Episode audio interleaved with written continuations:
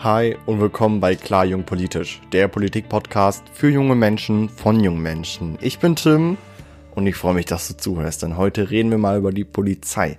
Nicht über die Polizei allgemein, hm, okay, vielleicht schon ein bisschen, aber eher um das Thema beziehungsweise über die Frage, hat die Polizei ein strukturelles Problem mit Rassismus beziehungsweise auch mit Rechtsextremismus? Es ist ja ein Thema beziehungsweise eine Frage, die ja auch in der Medienwelt immer ab und zu auftaucht sowie abtaucht, da es natürlich immer zu gewissen Zeitpunkten wieder neue Fälle gibt, wo es sozusagen bekannt geworden ist, okay, dort in der Polizei gibt es rassistische äh, bzw. rechtsextremistische Strukturen, die dann halt eben in dem Fall natürlich aufgelöst werden müssen. Aber ich glaube vor allem für unsere junge Generation bzw. für uns junge Leute ist es wichtig, genau über dieses Thema zu reden. Denn wir sind ja erstens, sage ich mal, so die Zukunft der Polizei. Ich meine, vielleicht hast du ja auch irgendwelche Freunde, die ja später schon vorhaben, sage ich mal, so zur Polizei zu gehen und die dann natürlich sich in Anführungsstrichen dieser Struktur unterwerfen bzw ähm, vielleicht auch ein Teil dieser Struktur werden, unbewusst gesehen. Und natürlich ist es auch so, dass wir natürlich auch die Polizei, ähm, dass halt eben auch die Polizei ein Teil unseres Alltags ist. I mean, was machst du, wenn dein Portemonnaie geklaut wird? Oder was machst du, wenn du einen auf die Fresse kriegst? Du rufst natürlich die Polizei, beziehungsweise hoffe ich, dass du dann die Polizei rufst. Es gibt ja auch Menschen, die haben ja auch andere Wege, sage ich mal so, genau solche Sachen zu klären.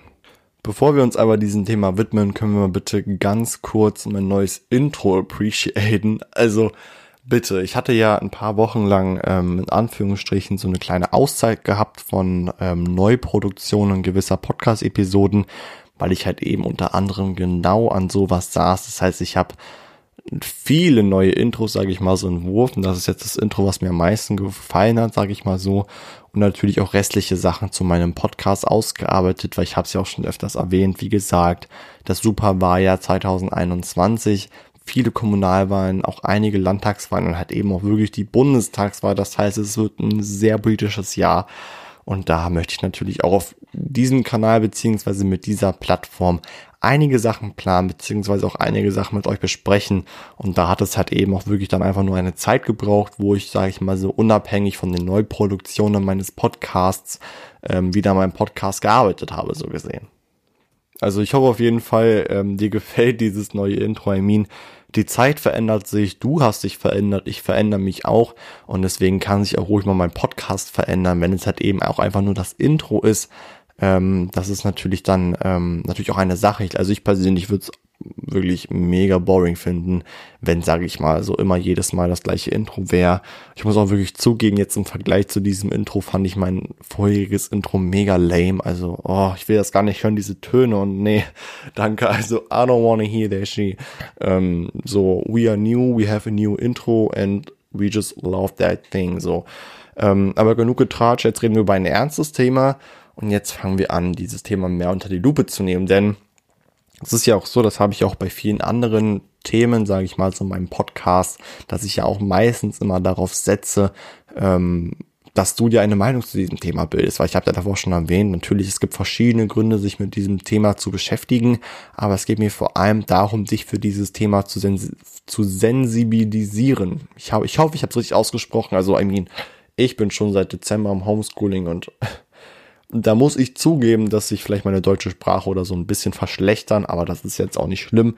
Ähm, ich möchte, wie gesagt, auf dieses Thema klar machen, denn ähm, ich möchte hier keine Plattform bieten, um die Polizei so gesehen groß zu kritisieren.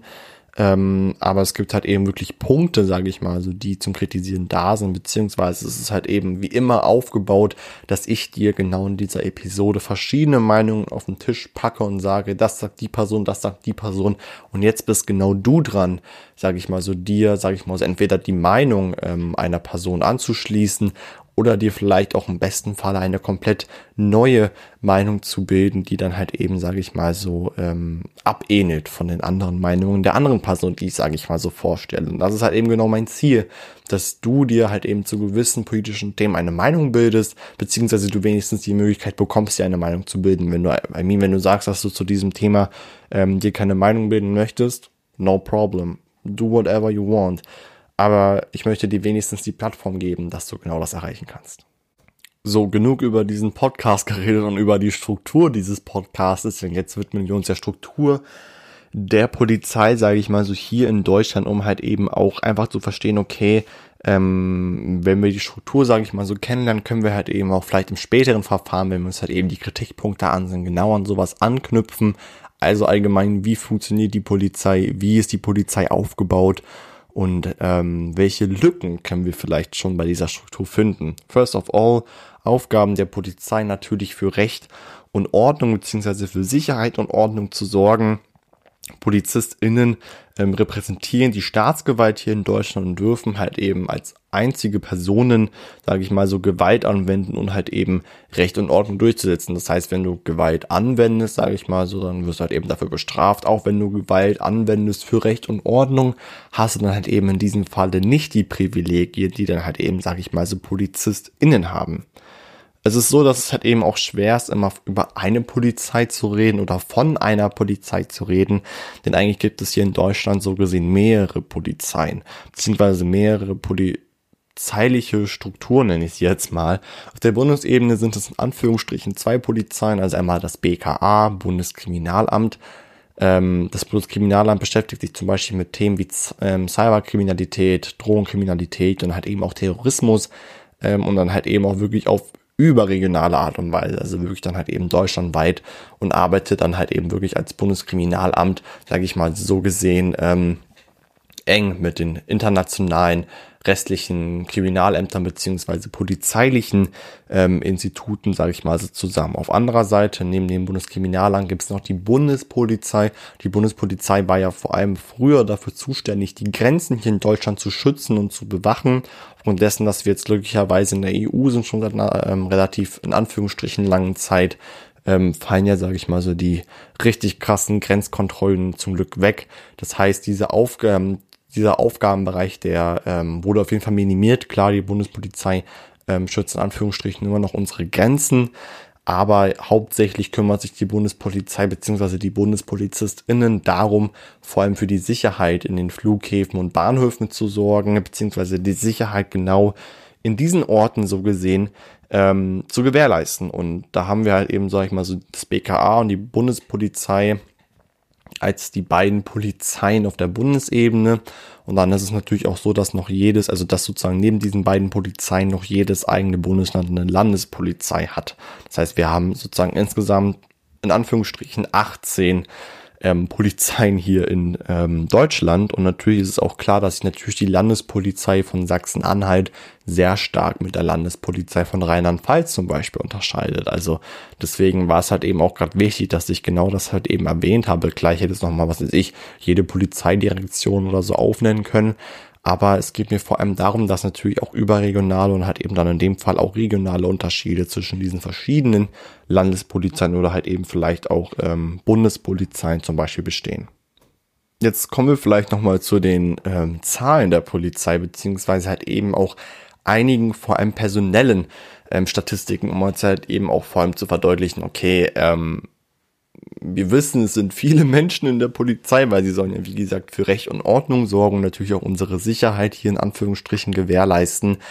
Aber ähm, ich glaube, so, so, so ein genauerer Blick auf dieses Thema kann auch wirklich helfen, denn Stand 2019 sind es in Deutschland insgesamt über 322.000 PolizistInnen natürlich dann halt eben aufgeteilt auf die Bundespolizeien und auf die Landespolizeien. Fast 30 Prozent davon sind Frauen, also in ganz Deutschland gesehen, das ist eine Zahl, die in den letzten Jahren wirklich sehr, sehr groß angestiegen ist und ähm, auch wirklich was ganz Wichtiges, was ich auch persönlich finde, was man auch, wenn man genau über so ein Thema redet, nie unterschätzen darf, beziehungsweise immer mit erwähnen muss. PolizistInnen sind natürlich auch Menschen und PolizistInnen sind natürlich auch Personen, die privat gesehen sich zu verschiedenen politischen Themen eine eigene politische Meinung bilden, natürlich auch das Recht haben, diese politische Meinung in Anführungsstrichen auszuleben außerhalb ihres Berufs so gesehen. Und ähm, das heißt, du kannst dir eigentlich sicher sein, dass in deiner städtlichen Polizei, sage ich mal so, ähm, AfD-WählerInnen oder ähm, WählerInnen der Grünen, sage ich mal so, sitzen, aber die natürlich, sage ich mal, so mit dem, mit der, mit, sag ich mal, so mit der Reifheit aufgewachsen sind, ihre politische Meinung im Berufsleben nicht auszuleben, beziehungsweise dann halt eben im Berufsleben neutral zu sein, wenn es um sowas geht. Ähm, Aber dann gibt's halt eben wiederum einzelne PolizistInnen, denen das dann halt zum Beispiel nicht so gut gelingt und ähm, die dann halt eben vielleicht der Grund für rassistische beziehungsweise rechtsextremistische Vorfälle in der Polizei sind. Und das, was man auch nicht behaupten kann, ist, sag ich mal so, zu behaupten, in Anführungsstrichen, dass das Problem, das strukturelle Problem nur bei den PolizistInnen liegt. Ich weiß nicht, ob ich das davor schon erwähnt habe, aber jede Landespolizei, über die ich ja davor schon gesprochen habe, ähm, untersteht, sage ich mal, so dem jeweiligen Landesinnenministerium. Es ist ja so, jedes Bundesland hat ja sozusagen noch mal ein eigenes Innenministerium und die sind in Anführungsstrichen halt eben dafür verantwortlich, halt eben für die Landespolizei, sage ich mal so, verantwortlich und deswegen ist halt eben auch vor allem die Initiative einzelner PolitikerInnen beziehungsweise einzelner InnenministerInnen, sage ich mal so, gefragt, dort in diesem Bereich halt eben was zu erreichen, weil sie letztendlich in Anführungsstrichen dafür verantwortlich sind und sie dann halt eben auch in dem Falle durch Statistiken etc genau auch die Möglichkeit hätten, genau ähm, solche Sachen zu unterbrechen, beziehungsweise solche Strukturen ähm, zu unterwerfen oder halt eben auch zu kontrollieren oder halt eben auch in dem Fall, wie ich es davor schon erwähnt habe, gewisse Statistiken einzurichten, die die Vorwürfe, die ja, sage ich mal, so existieren, halt eben hinterlegen sollen.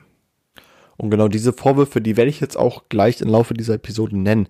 Ähm, ist also das, worum es mir eigentlich letztendlich auch immer geht, ist, diese Menschen kennen diese Vorwürfe. Also diese Menschen, die genau für sowas verantwortlich sind, sie kennen diese Vorwürfe, aber genau das bringt sie nicht zum Handeln. Und wie gesagt, das habe ich gerade eben schon gesagt, deswegen ist ein strukturelles Problem in der Polizei, wenn es um das Thema Rassismus und Rechtsextremismus geht, nicht ein, Problem, ähm, ein, ein Problem der PolizistInnen oder ein Problem, wofür die PolizistInnen in dem Fall halt eben verantwortlich sind, sondern halt eben auch ein Problem der Politik in dem Falle, weil sie eigentlich die Möglichkeit hätten, genau ähm, in diesem Thema so gesehen ähm, etwas zu verändern, aber sehr selten genau bei sowas, ähm, wenn es um sowas Wichtiges geht und auch um, um so eine Sicherheitsfrage geht, ähm, dort wird, sage ich mal so, wirklich sehr selten die Initiative ergriffen, dort was zu ändern.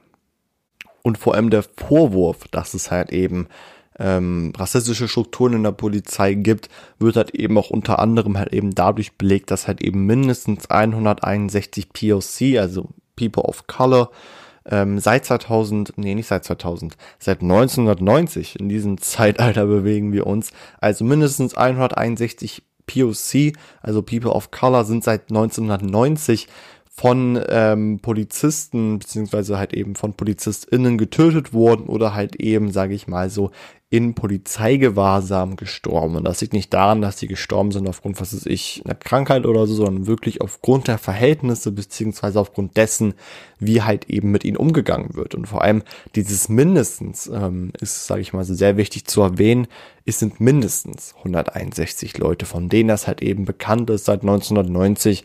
Ähm, aber es ist sehr wahrscheinlich, dass es halt eben noch ähm, viele Leute mehr sind, weil halt eben unter anderem genau solche Sachen ähm, selten vor Gericht, vor Gericht kommen, beziehungsweise selten, sage ich mal so, an die Freiheit kommen oder Menschen halt eben davon mitbekommen. Weiteres Beispiel, John H. in Ghana geboren und ähm, Krankenpfleger in Hamburg, wurde auf dem Weg in die Arbeit ähm, vom Fahrrad gerissen und dabei halt eben sehr verletzt.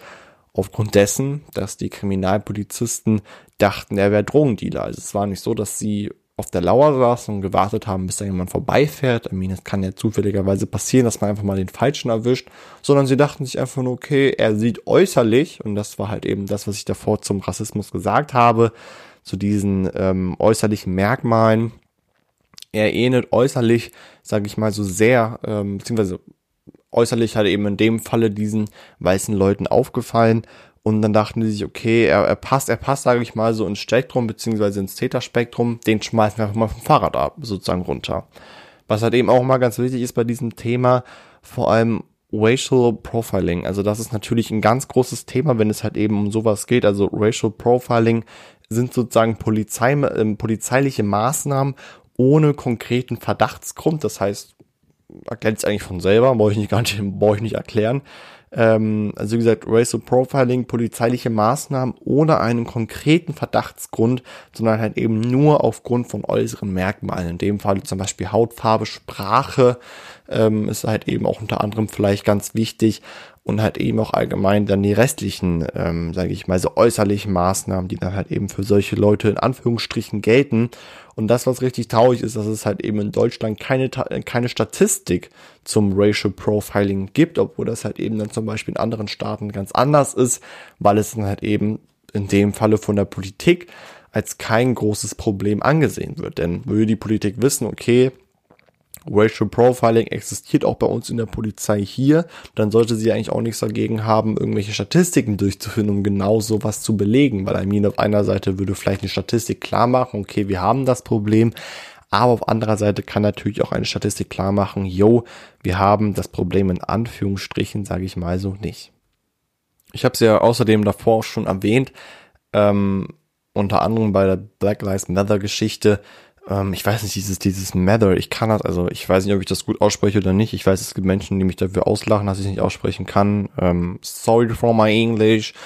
Ähm, auf jeden Fall bei dieser, ähm, in Anführungsstrichen, gesamten Black Lives Matter Geschichte ging es halt eben auch genau darum, dass natürlich Polizeigewalt beziehungsweise dass halt eben POC, also People of Color, sage ich mal so, dann halt eben in dem Fall in den USA unter dieser Polizeigewalt leiden beziehungsweise geleidet haben, aber immer noch natürlich leiden.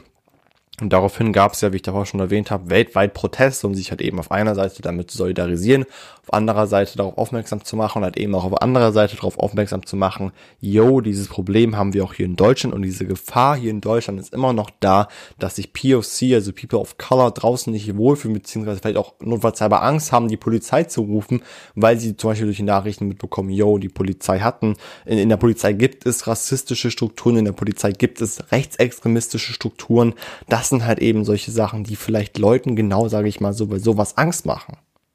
Und daraufhin gab es, also aufgrund der Black Lives Matter Geschichte, gab es am 6. Juni in Berlin eine wirklich ziemlich, ziemlich große Demonstration. Dort war die Polizei auch wirklich sehr gewaltsam gegenüber von jungen ähm, Leuten und halt eben auch gegenüber von POC. Und ähm, an dieser, bei diesen Ausschreitungen beziehungsweise allgemein an der Demonstration wurden 93 Leute, sage ich mal, so festgenommen. Außerdem ist es so, da kommen wir jetzt, gehen wir jetzt ein bisschen weiter so in, in, in, in die Richtung rechtsextremistische Strukturen bei der Polizei.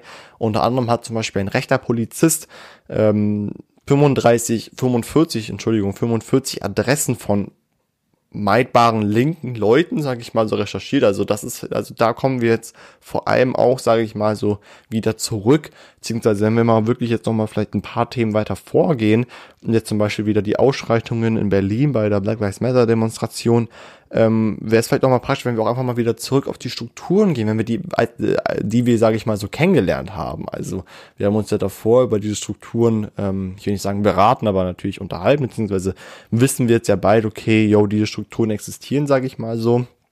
Und unter anderem diese Struktur, ähm, die Polizei beziehungsweise PolizistInnen sind die einzigen, die, sage ich mal, so Gewalt anwenden dürfen, um halt eben Recht und Ordnung, sage ich mal, so ähm, in das Land zu bringen, beziehungsweise dann halt eben Recht und Ordnung durchzusetzen, tun sie größtenteils, keine Frage. Ich möchte auch nicht jetzt hier diese, diese Verhaftungen, beziehungsweise diese, diese 93 Personen, die festgenommen wurden in Berlin bei der Demonstration, hinterfragen. Ich meine, das kann ja wirklich strafrechtliche Gründe haben aber genau dieses Recht beziehungsweise genau dieses Privileg kann halt eben unter anderem vielleicht dazu führen, dass gewisse PolizistInnen genau das halt eben ausnutzen oder halt eben, wenn wir jetzt, sage ich mal, sehr zurückkommen ähm, auf das, was ich eigentlich gerade eben ansprechen wollte, natürlich Polizei ein ganz großes Netz ähm, und es ist ja auch so, dass es ja auch Menschen gibt, die ja auch, sage ich mal, so heimlich von der Polizei beobachtet werden, obwohl sie es gar nicht wissen. Dort werden heimlich Informationen gesammelt, so gesehen, und halt eben in Akten, sage ich mal, so festgehalten. Und genau auch dieses Privileg beziehungsweise diese Möglichkeiten werden vielleicht zum Beispiel von einzelnen PolizistInnen ausgenutzt. Wie ich jetzt zum Beispiel berichte, ein rechter Polizist recherchierte insgesamt 45 Adressen von vermeintlich linken Leuten, und ähm, wenige Tage später, beziehungsweise einige Tage später, bekamen halt eben diese Leute, von denen halt eben diese Adressen recherchiert wurden, Drohbriefe. Und diese Drohbriefe wurden halt eben mit dem NSU 2.0 unterzeichnet. Also unterzeichnet mit einer, ähm, sag ich mal so, Weiterbildung, halt eben 2.0 durch einer ähm, früheren ähm, sehr ekelhaften und sehr gewaltsamen ähm, rechtsextremistischen Gruppe NSU halt eben, die halt eben früher, sage ich mal so, ähm, viele wirklich schreckliche Attentate und Terroranschläge ähm, gegen POC oder halt eben auch vor allem gegen MigrantInnen, sage ich mal, so ausgeübt haben. Und allein schon, wenn man überlegt, wie weit, sage ich mal, so das Problem ist, beziehungsweise wenn ich dir jetzt aufzähle, dass nach meinen Recherchen aus in Nordrhein-Westfalen, in Bayern, in Hessen, in Mecklenburg-Vorpommern, in Sachsen, in Sachsen-Anhalt und in Berlin, das sind insgesamt, warte, eins, zwei, drei, vier, fünf, sechs, sieben, sieben Bundesländer, also eigentlich fast die Hälfte schon ähm, rassistische beziehungsweise rechtsextremistische Strukturen aufgeflogen sind, dass das halt eben entdeckt wurde, dann, ich weiß nicht, was das in dir auslöst, aber in mir löst das halt eben unter anderem ein sehr mulmiges Gefühl auf. Das sind jetzt die Recherchen, die ich habe. Es kann sein, dass ich ein Bundesland vergessen habe. Ähm, und natürlich das auch, was auch wichtig ist, ist ja nicht in den Bundesländern allgemein passiert, sondern halt eben in einzelnen Städten, in einzelnen Polizeibereichen, dort halt eben im Bundesland und halt eben unter anderem in äh, NRW oder in Sachsen in mehreren Polizeidienststellen und nicht nur halt eben in einer. Das heißt, was klar ist und ähm, was ich halt eben auch nicht verstehe, was man dann auch in dem Fall ähm, verleugnen möchte, es ist klar, wir haben ein strukturelles Problem mit Rassismus und mit Rechtsextremismus in unserer Polizei. Und diese, diese, dieses Problem heißt ja nicht gleich, dass ja die gesamte Struktur der Polizei, so wie sie aufgebaut ist, ähm, unter, unter, unter diesem Vorwurf leidet. Das heißt, man kann nicht jeder Struktur in der Polizei Rassismus und Rechtsextremismus vorwerfen. Das ist auch nicht das Ziel, sage ich mal so. Aber das Ziel ist vor allem zu sagen, dass in der Polizei diese Strukturen existieren. Und wenn es auch nur eine Dienstwache aus Mecklenburg-Vorpommern ist, wenn es auch nur eine Dienstwache aus Bayern ist, es ist trotzdem stellvertretend für die Polizei und es kann auch immer noch sein, beziehungsweise es kann sein, dass sich diese Strukturen weiter ausdehnen. Und das, was die Politik jetzt machen muss, ist vor allem dagegen anzugehen, vor allem Statistiken zu entwickeln, vor allem, sage ich mal, so in Anführungsstrichen ähm, an diesem Thema, sage ich mal, so zu forschen. Weil vor allem, wenn man überlegt, dass, sage ich mal, so zwei, nur, nur zwei Prozent der angezeigten ähm, Überfälle, sage ich mal, so, ähm, also Überfälle von Polizeigewalt ausgesehen, ähm, dass davon nur zwei Prozent vor Gericht landen. Ist das eigentlich eine Sache, wo man merkt, das habe ich auch davor schon erwähnt, natürlich ist die Vorstellung crazy, wenn man sich überlegt, dass die Polizei intern gegen sich selber müsse, beziehungsweise dass, sag ich mal so, du als Polizist auf einmal gegen deine Kollegin ermitteln musst, weil ähm, bei ihr, sage ich mal, so in Anführungsstrichen was herausgekommen ist, gesehen. Aber wie ich davor schon erwähnt habe, beziehungsweise wie ich, ähm, sage ich mal so, ähm, davor schon angekündigt habe und was ihr auch schon von anderen Episoden ja von mir kennt, ist ja, sage ich mal so, die Meinungsbildung. Ich habe euch zwei Meinungen vorbereitet, einmal von Elina und einmal von Pelle. Und ähm, diese Meinungen in Anführungsstrichen unterscheiden sich ähm, in Anführungsstrichen, oh, ich, ich sag, das finde ich immer so lustig, ich sage immer voll oft in Anführungsstrichen. Und ihr müsst, euch, ihr müsst euch auch dazu denken, dass wenn ich das sage, ich auch wirklich in Wirklichkeit immer so diese Anführungsstriche, Dingsens, diese Zeichen mit den ähm, Fingern mache. Aber auf jeden Fall, wie gesagt, zwei Meinungen von Elina und von Pelle. Elina sagt, es gibt kein strukturelles Problem bei der Polizei. Sie sagt, das, ist, das sind Einzelfälle und diese Einzelfälle gehören ganz klar geahndet und auf jeden Fall auch ganz klar bestraft aber sie denkt nicht, dass der Aufwand, sage ich mal, so aufgestellt werden soll, dass das Geld dafür finanziert werden soll, Statistiken anzulegen, Studien anzulegen zu diesem Thema, sondern sie denkt, dass das Geld, was dafür ausgegeben wird, eher in die Ausrüstung, eher in die Ausstattung der PolizistInnen gehen soll, damit sie uns, sage ich mal, so mehr beschützen ähm, wollen. Aber sie sagt, dass es kein strukturelles Problem ist, sondern dass es immer noch Einzelfälle sind und ähm, dass ihr auch die Zahlen, die sie zum Beispiel jetzt in meinem Podcast gehört hat, kein schlechtes Gewissen machen, sondern sie sagt, dass rassistische und rechtsextremistische Strukturen eigentlich überall existieren, in der Polizei, in der Feuerwehr, im Krankenhaus und dort einfach der Aufwand viel zu groß wäre, sowas halt eben zu beseitigen. Auf anderer Seite sagt Pelle, beziehungsweise widerspricht Pelle Elina ganz stark, denn Pelle sagt vor allem, wenn du denkst, dass dieses dass, dass, dass, dass dieses strukturelle Problem überall existiert, ist das ziemlich traurig. Und Pelle sagt auf jeden Fall, es sind keine Einzelfälle mehr. Das ist ja genauso wie zum Beispiel bei rechtsextremistischen Anschlägen beziehungsweise Attentaten da wurde früher auch immer ganz klar gesagt, das sind Einzelfälle, das sind Einzelfälle, das sind Einzelfälle, aber Zelle, Hanau, Halle, das sind keine Einzelfälle mehr, das sind keine Einzelfälle mehr, das ist ein Untergrund, von dem wir nichts wissen.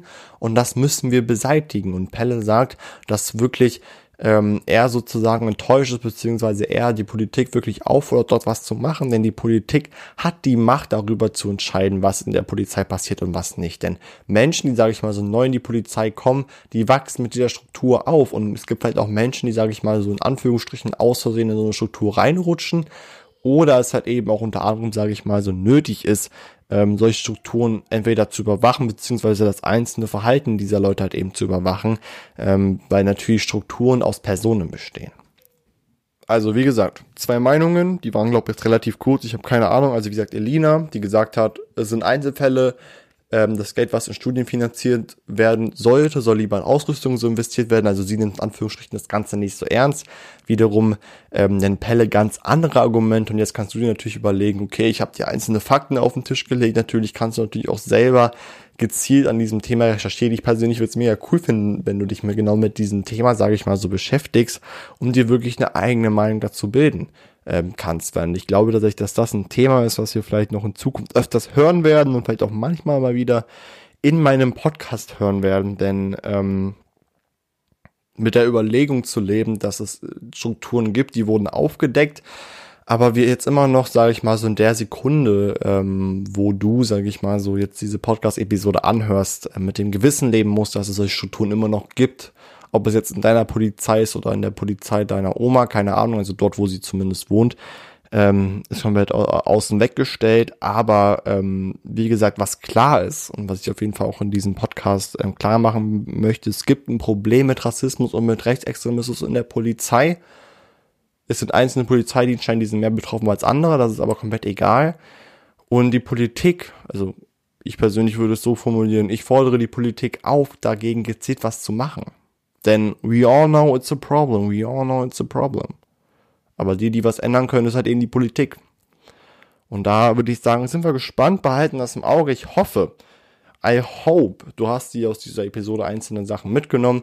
Wie gesagt, das ist wieder ein Thema, äh, beziehungsweise das sind wieder Themen aufgekommen wie Rassismus, wie Umgang zum Beispiel mit ähm, POC die ähm, einzelne Leute vielleicht triggern können etc. Das heißt, wenn es wieder irgendwas gab in dieser Episode, was ich gesagt habe, was sich verletzt hat oder was ich, ähm, sage ich mal so, ähm, falsch ausgedrückt habe, was vielleicht falsch rübergekommen ist, schreib mir das gerne auf Instagram beziehungsweise kontaktiere mich allgemein und sag mir das bitte, denn ich habe das Gefühl, Podcast lebt nur von Rückmeldung und ihr könnt mir ja, sage ich mal so in Anführungsstrichen schwer irgendwie so Kommentare schreiben oder so. Deswegen ist sowas, sage ich mal so in Anführungsstrichen ähm, wirklich, wirklich sehr praktisch. Und was auch noch ganz wichtig ist, wenn du selber davon betroffen bist, wenn du zum Beispiel selber PFC bist oder, ähm, sage ich mal so, davon halt eben betroffen bist, es gibt Anlaufstellen, wo du dich melden kannst, wo du genau das in Anführungsstrichen anzeigen kannst und dann wird dir auf jeden Fall geholfen. Aber wie gesagt, ich hoffe, dir hat diese Episode gefallen. Ich hoffe, ich habe dich zu diesem Thema ein bisschen näher gebracht. Ich hoffe, dir gefällt mein neues Intro. Und wie gesagt, falls du Feedback hast etc., melde dich gerne. Ich lerne daraus und ähm, ich freue mich auch immer wirklich drüber. Und ja, ich hoffe, du hast noch einen schönen Tag. Nach dieser Episode gehe ich essen, weil I'm hungry as hell. Und ja, vielen Dank fürs Zuhören. Wir hören uns. Ah, ganz vergessen. I just forgot it. I'm sorry. Episoden einmal in der Woche. Jede Woche Mittwoch kommt eine neue Episode raus. Ich habe ja immer gesagt, zweimal in der Woche, jetzt mache ich einmal in der Woche, jede Woche Mittwoch kommt eine neue Episode raus um 12 Uhr, damit du Bescheid weißt, damit du das in deinem Kopf drinne hast. Ähm, da kannst du dich immer gerne freuen und es wird immer wieder ausgearbeitet und ich halte dich natürlich am Laufenden, falls es neue Sachen gibt. Und bleib gespannt für die Themen, die folgen werden. Und was auch ganz cool ist, ich habe jetzt vor allem auch meinen Fokus drauf gesetzt, Menschen in meinem Podcast einzuladen. Das heißt, selten noch wenig drüber zu sprechen, sondern wirklich mit Menschen, in Anführungsstrichen, zusammen über dieses Thema zu sprechen. Also wie gesagt, sei gespannt. Und ja, wir hören uns auf jeden Fall. Ciao.